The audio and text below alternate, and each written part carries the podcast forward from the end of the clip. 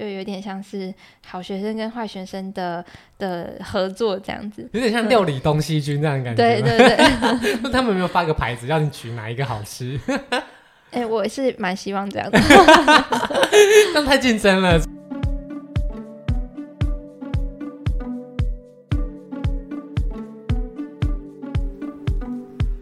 上次介绍了陈的美味腐饭，相信大家还意犹未尽吧？今天我们要继续揭开陈的面纱，还有陈以及 Logi 合作的神奇火花。大家好，我是主持人 Shane，那我们继续欢迎来宾小涛。大家好，我是小涛。那我们今天要继续介绍陈，还有没有什么样的菜色是让人家印象深刻的？哦，那除了这个重头戏腐饭以外，他在前面的餐点在供餐的时候，还有没有什么菜色是你也觉得非常喜欢的类型的？他第一道通常是洋物，就是一个小的炸的东西，有可能是鲍鱼，有可能是呃芦笋，有可能是血子这样。嗯、那它有一次是东京湾的血子，然后炸的热热的，上面搭配一些无花果。嗯，那一开始就是很开胃，会觉得啊，天哪，又回来了 这种感觉。你就是喜欢热乎乎的美味的料理。对，睡子其实就是鳗鱼，对不对？对，鳗鱼的一种。然后它的呈现的形式跟一般大家想象中的好像也有点不太一样。很多人吃鳗鱼就会觉得，哦，我想要吃就是鳗鱼饭啊，蒲烧的鳗鱼。那它的做法其实也是会有很多不一样的种类。对，让大家觉得好像其实日本的某些食材不是只有那种既定的料理方式，对不对？对。那除了血子以外，还有没有什么样的餐点也是你觉得很神奇的呢？嗯，它有一道是那个，它上面写强咬是青龙虾，嗯，它是用呃龙虾应该是蒸煮过后加上凤梨的酱汁，嗯，然后上面有炸的那个。槟榔花，槟榔花不是一丝一丝的嘛？它放在上面做装饰，不过也增加口感的丰富度。那那一道我觉得很好吃。它的口感控制的比较好，还是它的味道上让你觉得调味有什么？它的。熟度控制的刚刚好，嗯，就是很鲜甜这样子，嗯、然后搭配凤梨的酱汁，让龙虾整个很平衡。我觉得龙虾很多时候吃，大家都觉得龙虾好像就是一个很高级的食材，很高级的料理，只要有龙虾就好吃，有龙虾就六十分，像吃喜酒大家都一定要吃到龙虾一样。但吃了几次之后，我觉得龙虾很容易让人家觉得口感上好像一直咬一直咬，然后我觉得跟一般的虾子比起来，有时候我甚至还更喜欢一般的虾子。哎，哎，我在吃。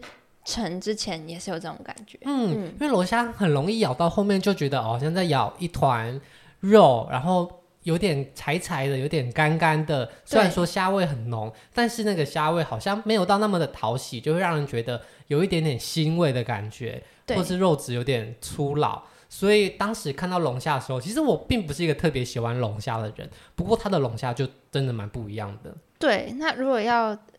吃一样好吃的龙虾的话，可以去垦丁那个海产店吃活铁龙虾，我觉得也蛮好吃的。哦，所以那些吃起来比较一丝一丝柴柴，可能都是冷冻龙虾这种吗？嗯，我也不知道。但喜酒龙虾好像通常是那样。对，大家如果有想象到喜酒龙虾的话，就会觉得嗯，好像不太那么口感那么吸引人。对，但是这个他们料理过龙虾，其实我觉得反而吃起来很像是生的那种，可能。甜虾、牡丹虾那种柔软细腻的口感，不过它的却是龙虾的味道。对，它就是热乎乎的，但是 但是熟度控制的很刚好。所以它其实料理的形式，它也是有分成呃每一个套餐，其实系列都是一样的，就是会有个什么主物啊、强窑炸物等等的。对对对。所以它的形式是一样的，只是它最后呈现出来的菜色都是不一样的。对，内容会变。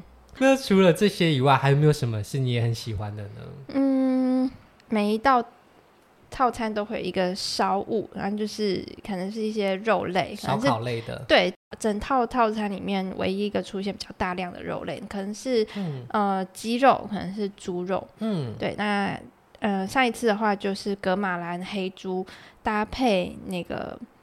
烤的焦焦香香的五菇跟茭白笋，嗯，我觉得它的配菜都蛮，呃，看起来就是只是一般的蔬菜，但是其实都蛮好吃的，它都处理得很好。例如说有之前有，哎、欸，也是烤的焦香的那个白花椰菜，是对。那菇类其实如果说呃处理得好的话，其实就是会没有那个。菇的腥味。对对，嗯，我也蛮不喜欢吃菇的，因为我觉得菇有时候都会有一个就是菇类特有的菌味的感觉。那你上次吃他们的有吗？他上次是什么菇啊？五菇。五菇，但五菇其实相较之下，好像就不是一个菇味特别浓的东西。不过我觉得它做起来的菇真的是没有让人觉得有不舒服的味道。对对对。而且茭白笋啊，菇这种东西就是加热，大家就觉得嗯，这种东西烤气炸锅放下应该差不多吧？那你觉得跟自己家里做的真的有差距吗？嗯，其实有哎、欸，我觉得它的那个控制味道跟。熟度的精准度其实没有办法在家里自己做到。对，大家以为茭白笋熟了就是熟了，嗯，但其实熟了也是有分很多不同层次的熟了。对，没错。所以以陈来说，他的每一项料理都非常的出色啦，几乎。哦，那你觉得他的海鲜类或他的肉类的烹调，你有没有觉得哪一项是他特别擅长的？我觉得它几乎每一个炸物都处理的很好，就是炸物通常有时候吃起来会有点油腻，对对，但是它的果粉就是很薄，然后吃完之后你也不会觉得嗯，需要配一点什么的感觉。可能他们在制作那个沙拉的时候就已经炸了无数的生菜了，所以他们在炸物的调控上都是特别的精准的。对，真的很精准。嗯。所以他们可能退休之后其实都。可以卖咸酥鸡，应该会应该会大卖，也是很难订的。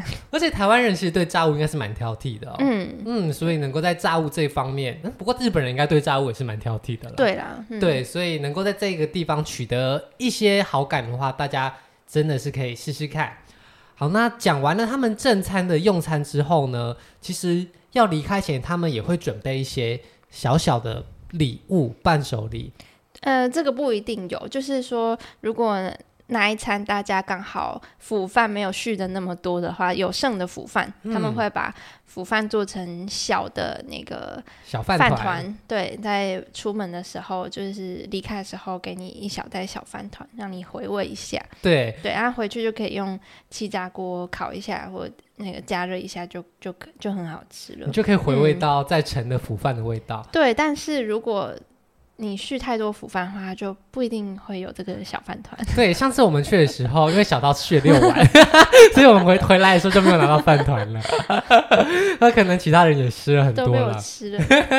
不过我觉得不用很可惜啦，因为腐饭的话还是在现场吃真的是最好吃。嗯，对，回来自己用的话，真的不知道为什么就。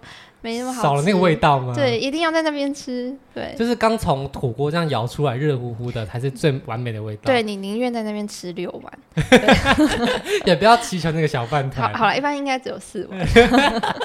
所以大家也不要真的那么执着于饭团啦啊！就算拿到了，也不要为此吵架哦。所以这个就是在盛用餐的体验，我觉得蛮有趣的。就是他无论在从每一样日式料理的呈现，到最后填饱你的肚子的腐饭，还有最后你有可能可以拿到一些呃剩下的食材带回家做一个小纪念品，都是蛮有趣的。那你觉得它的酒单跟茶单，因为你应该也都有搭配过两者嘛？你觉得它的餐酒的搭配算是怎么样的？酒的话，它第一杯的话会是一杯啤酒，就是嗯，嗯，对，大部分是一杯。那个 Suntory 的啤酒啊，你不会想说天哪，三百块给我一杯 Suntory 的啤酒？但是那那杯就是就是生啤酒，很好喝啦。对，然后嗯，接下来就是一些它可能搭配餐酒会更换一些干口或新口的清酒。嗯，对，但是我不是很懂清酒，就是我觉得搭配蛮搭的，就是了。嗯嗯。然后最后一杯的话，上次搭配的是一杯白葡萄奶酒，嗯，嘿，那那杯我觉得也很好喝。白葡萄的奶酒哦，对，就是搭配它的甜点，嗯，对。然后茶的话，它都是很有特色，是用台湾的茶，嗯，对。诶，只有一杯是日本静冈的生蒸棒茶，嗯，其他都是像阿里山的金萱啊，然后新竹的东方美人，南投的蜜香红茶。嗯，那它不是只有单纯是一杯茶，它会加入一些它不同的调整，例如说加入一些呃气泡的感觉，或者是有一次加一个叫做油甘果露，嗯，让那个茶好像有点酸酸的，蛮解腻的。哦或者是加上一些薄荷。对，或者是柠檬的感觉，对，所以它也不会就是一杯冲泡好的茶，嗯、它有点像是调茶这样的感觉。对对，嗯、那酒的话，它就是比较原汁原味的这样端上来。对对，因为其实，在这样的餐厅有茶单，反而是比较没有那么常看到，通常酒单都会有搭配的。不过，如果今天真的是不喜欢喝酒的人，想要有点佐餐的饮料的话，我觉得茶单也是一个可以尝试的选择。我觉得很值得，嗯，不然有些人会觉得我付了一千五百块，结果拿到的都是茶，没有酒精，觉得好像不够超值。不过虽然他没有给你酒精，但是他会尽量的让这些茶做一些调整，让它更迎合它餐点的味道。对，嗯，所以如果今天想要来一点佐餐饮料的话，不妨也可以试试看他们的茶。那我有喝过几口啦，我觉得。毕竟我也不是一个很懂食物的人哦，不过，嗯，就是有时候那个气氛，觉得好像吃好吃的东西要配杯茶，只要它是搭的，那个氛围到了，也觉得 OK。这听起来我好肤浅。好了，那如果今天对于味觉比较敏锐的人，也可以试试看他们的酒跟他们的茶，其实都也是有特别做过调整的。好，那这个是一般在城用餐的体验。那有时候呢，城会推出一些特殊的活动。那像这一次，它就是跟 Logi 这间餐厅有一起做一个联名餐桌的活动。那先介绍一下 Logi 这间餐厅好了，这间也是一个日本料理为主的餐厅，对不对？呃，对，它也是一间日发料理，在台北。嗯，那价格上跟城市差不多的。那这间餐厅很厉害哦，它其实是也是日本某一间夺得米其林餐厅的姐妹店，然后来台湾开的店。那他是二零一八年来台湾，他在二零一九年的时候就直接摘下了米其林的一星，然后在二零二零年的时候变成了两星，然后一直维持到今年都是两星。那你看高雄啊、屏东，哎，没有屏东，台南，这次就是只有陈跟他隔壁的 Liberty 获得了一星，就知道其实每一颗星星再上去的门槛也都是一个挑战啦。那以他们的实力，可以在两年内就。抵达到二星，而且还一路维持到现在，就表示他们在料理之处一定有特别厉害的地方。而且其实它的餐点的价格也不贵哦，在台北三千多块钱应该不算是非常非常昂贵的料理，对不对？嗯，对。有时候你可能随便吃一些，不知道。就是一般的店，没有什么米其林，没有什么星星，可能你也是要吃个快一千多块才有可能出来。对啊，一些烧肉火锅就一两千块。对啊，嗯、那你能够用三千多块吃到米其林二星，其实不管是在台北还是在世界各个角落，这个价格其实吃米其林二星的餐厅都算是划算的，而且它还在台北市。对，嗯，所以这间餐厅可想而知也是非常的难订。好，那今天呢，这个活动呢，就是由 Logi 这个餐厅的主厨田园亮悟跟他的团队来到了高雄，跟陈的团队一起合作。那你当时是怎么会得知这个活动的？我在某一次刚下班的时候，就看到陈 PO 了一篇，呃，就是这个活动的 PO 文，嗯，也说他跟 Logi 合作，嗯，然后十二点开始定位。那我看到的时候，其实已经十二点十分了。嗯，对，然后我就很紧张，真的很想吃，然后我就赶快密主厨。所以一般十二点定位是要在哪里定啊？他那一次好像是寄 email 对不对？对，他那次的方式是寄 email 到他专门那个 show 跟 Logi 合作的 email 信箱里面。嗯，对，然后他会决定你有没有订到，按收信时间，他们。信箱里的收信，照理说是这样子。对，嗯，那你是十二点十分的时候跟主厨说，是不是？说可呃可以给我一个位置吗？所以你是只要求一个位置？哎，两个两个。嗯，那后来主厨就回应你了吗？他就说可以有位置，但是不是我原本要求的那一天啊，那是另外一天，但我就排除万难的去了。嗯，那这个活动它其实也是只有短短几个餐期，对不对？两天而已。嗯，所以就是只有两餐。那哎，四餐，还有中午、午餐、晚餐这样。哦，那四餐，那每一场里面可能就是固定人数，对，所以你就是要能够挤进那个展门，感觉是有点小竞争的。对，好，那可以跟我们介绍一下当天的活动跟流程，有没有什么特别的吗？哎、欸，其实就像一般平常去吃城一样，只是城里面多了很多人。那一平常城他们的制服是白色的，每个人都是穿白色的。嗯、那 Logi 他们就每个人都是穿黑色的，就有点像是好学生跟坏学生的的合作这样子，有点像料理东西军这样的感觉。对对对，他们有没有发个牌子，让你取哪一个好吃？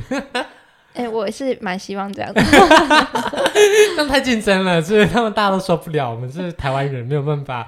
这么残酷，这样。他们有分，就是哪几道菜是出自城，那他们就会由城的服务员来讲。嗯、那如果哪几道菜是出自 Logi 的话，你就会有他们的、那个、工作人员对来来解释，由他们的团队来跟大家说明。对，所以当天的菜色啊，嗯、呃，它的价位跟它的菜色大概是什么样子？可以跟大家介绍一下。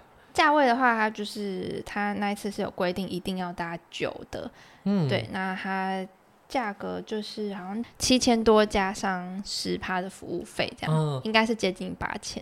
我记得当时你跟我说，就是陈啊跟 Logi 分开吃都是三千多块，快四千块。那这是他们一起举办并在一起，对，就变成七八千。他们价钱并在一起，但是他们一样是给你一个 set 而已。哦，不过他们就有搭配酒。有搭酒，有搭酒。对，所以因为是不一样的联名活动啊，毕竟他们从台北下来也是要高铁跟住宿，对不对？对，还有他们原本的营业额。对，所以这也是非常合理的。对，那你他们这次的菜色的道数跟之前有不一样吗？哎，还是差不多？呃，差不多。对，有一点不一样，但但差不多。对。那这次他们的菜色也是平分成一半一半，陈做一半，Logi 做一半，还是也不一定，就是看他们怎么调配。对，总共有十道，然后五道是 large，五道是橙，这样子。那可以跟我们介绍一下，在这十道里面有没有哪一道是觉得特别印象深刻，或是跟你平常吃的橙有什么不一样的地方？我觉得陈他就是拿出他平常的表现里面又更好的表现，但是非常有陈他自己的风格。对，就是你其实还蛮明确可以知道，哎，这个就是藤本主厨的风格这样子。嗯，对，他的风格是什么？嗯、就是食材的原味，热热的，是不是现在有放了卡式炉在那边加热？是不是？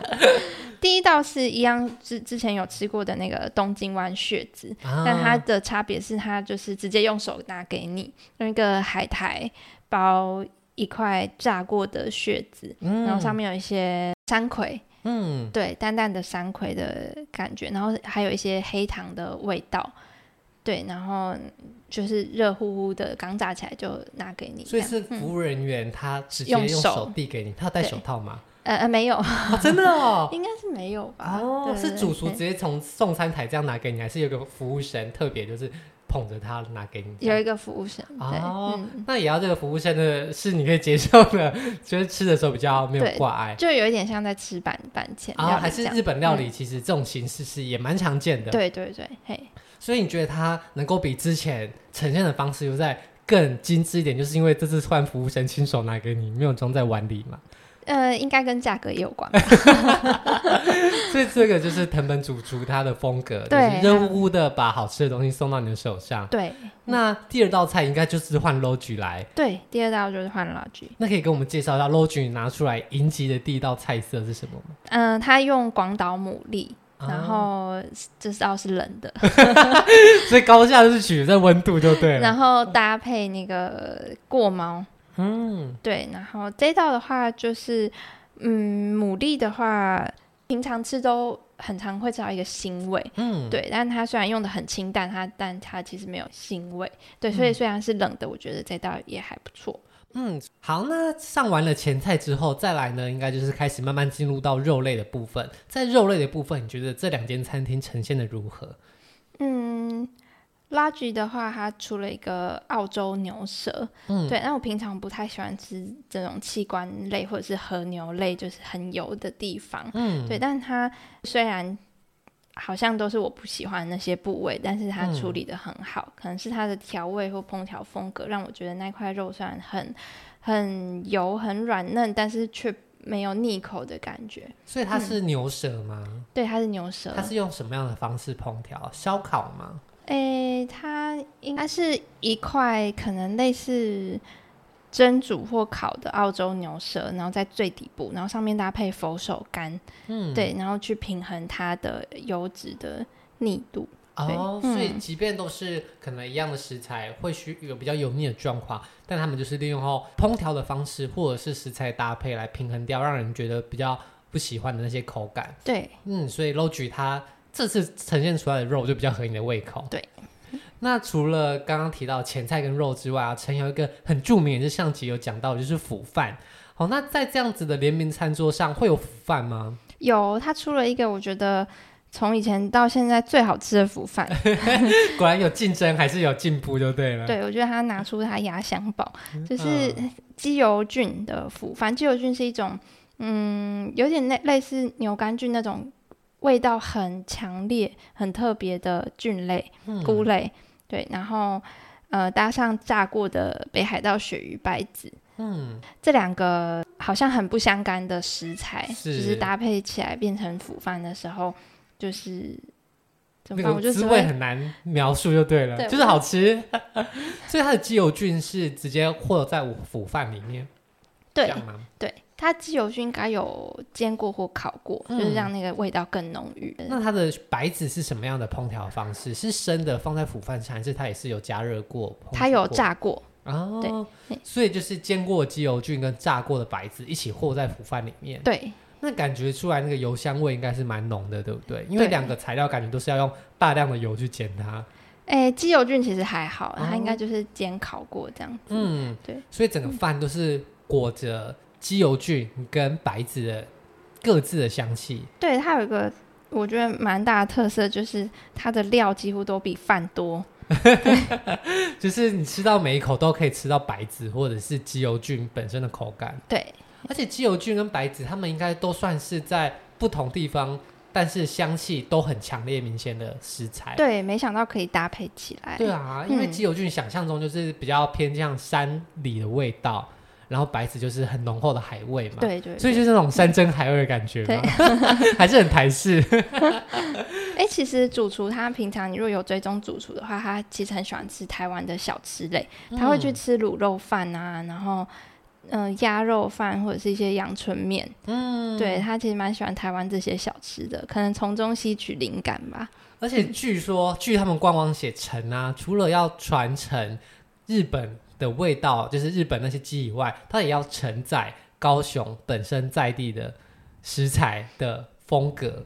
就是当然餐厅一定都会这样讲，不管做什么，他都会说要融合在地跟结合原本的样子。对对对，可是我觉得陈真的有做到哎、欸，嗯，嗯，就是不管他是搭的茶啊，还是他使用的食材，其实都很多台湾的元素。所以它确实有传承了日本的味道，也有承载了台湾的元素。对，那其中这个鸡油菌白子，我觉得鸡油菌跟白子。这样子的组合的确就是很别出心裁，会觉得好像很冲突，但是味道却能够做到和谐，那应该也是他们厉害的地方。对，就很希望他可以在以后的常态菜单里面再出现。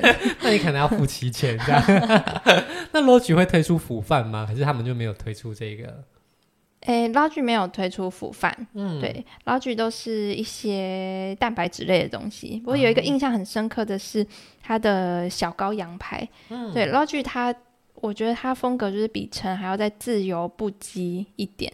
嗯、对，小羔羊排的话，它就是烤的有点焦焦的，但是里面就是也是刚好的熟度跟软嫩度，嗯，对。嘿，那它的小羔羊排是搭配什么样的酱料啊？哎、欸，它搭配紫苏，哦，紫苏的大叶包上紫苏泥，对，所以它就是紫苏的，又是紫苏做成很多种不一样的东西，对，然后就一口一口搭配那个羊排这样子。我觉得，因为我其实蛮害怕那个羊骚味的，嗯，对，但是它这样子处理的话，那个可以把羊骚味降到最低，然后又保持那个羊肉本身的特色。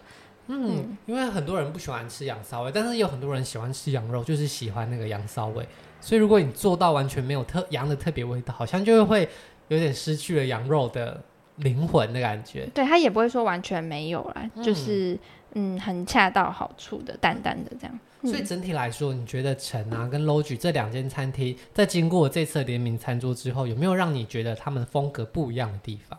陈就是像他外表表现出来，就有点像好学生，然后食材都是切的小小圆形啊、小立方体啊，然后就是很整齐的摆放在你面前这样。嗯、然后呃，Lodge 的话就是会有一点比较自由的感觉，嗯，对，像是它有一个呃最后一个甜点我非常喜欢，它是用呃达旦荞麦。配上加一板栗做成的一个布丁，那个布丁就是不不规则状，布丁不规则状，对，不规则状。布丁要怎么做成不规则状？主厨就是他有在现场做，他就用汤匙随意的挖起一个不规则状的软软的布丁，然后好像感觉是放在干冰里面，嗯、让它有点定型。嗯、对，然后再放在盘子上，撒上那个板栗的呃碎碎片，这样子。嗯、对，那虽然是有点杂乱，但整个有达成平衡。对，但那一道让我印象很深刻，就是非常好吃。那一道据说是 Lodge 在刚开幕的时候出的甜点，很有名。然后今这次联名又把它呈现出来，这样。不然其实他们菜单可能这个已经被换掉了。对，已经换掉了。嗯，嗯，但是就在这个高雄的客座的时候，他又再重新呈现这件料理。对，而且他如果是自己挖的话，他会不会每个人挖的不一样大块？有，我有在注意看，我觉得好像有。陈就是没有办法忍受这种事发生，对不对？陈就是真的是几乎每一个都差不多的，然后拉举就可以很 free 的这样子挖，对，但是也是不一样的风格特色啦。嗯嗯，那整体来说，经过了这一次联名餐桌活动之后，你以后还会想要再尝试这样子的组合吗？还是你会觉得，呃，陈原本的样子是你最喜欢的，或者又开启了你想要哎也再去台北吃 Lodge 的这种心愿呢？我觉得会耶，而且我觉得，因为他们联名在一起，他们都把自己就是最好的表现拿出来。嗯嗯，所以这次也开启了你对于另外一间餐厅的认识。嗯，对，我一直都很想去吃 Lodge，但是就是没有订到。嗯、说不定也有一些 Lodge 的饕客特别从台北下来，就是要看看他跟别人 battle 之后会有什么样不一样的表现。呃，也是有可能，对。好，那今天谢谢呢小涛跟我们继续分享关于他在城吃到的美味料理，以及这一次特别秀跟 Lodge 联名合作之后碰撞出来的有趣的火花。那如果还想要听小涛分享其他的美味餐厅的话，也别忘了继续锁定我们的节目哦。那我们就下周见，大家拜拜，大家拜拜。如果喜欢今天的节目，现在赶快拿起你的手机，在 Apple Podcast 或 Spotify、KKBox 按下追踪关注频道，才不会错过每周最新的节目哦。还有，打开 IG 追踪旅行无用良药，每天提供你新的旅游选择和节目补充资料。我们下星期见，拜拜。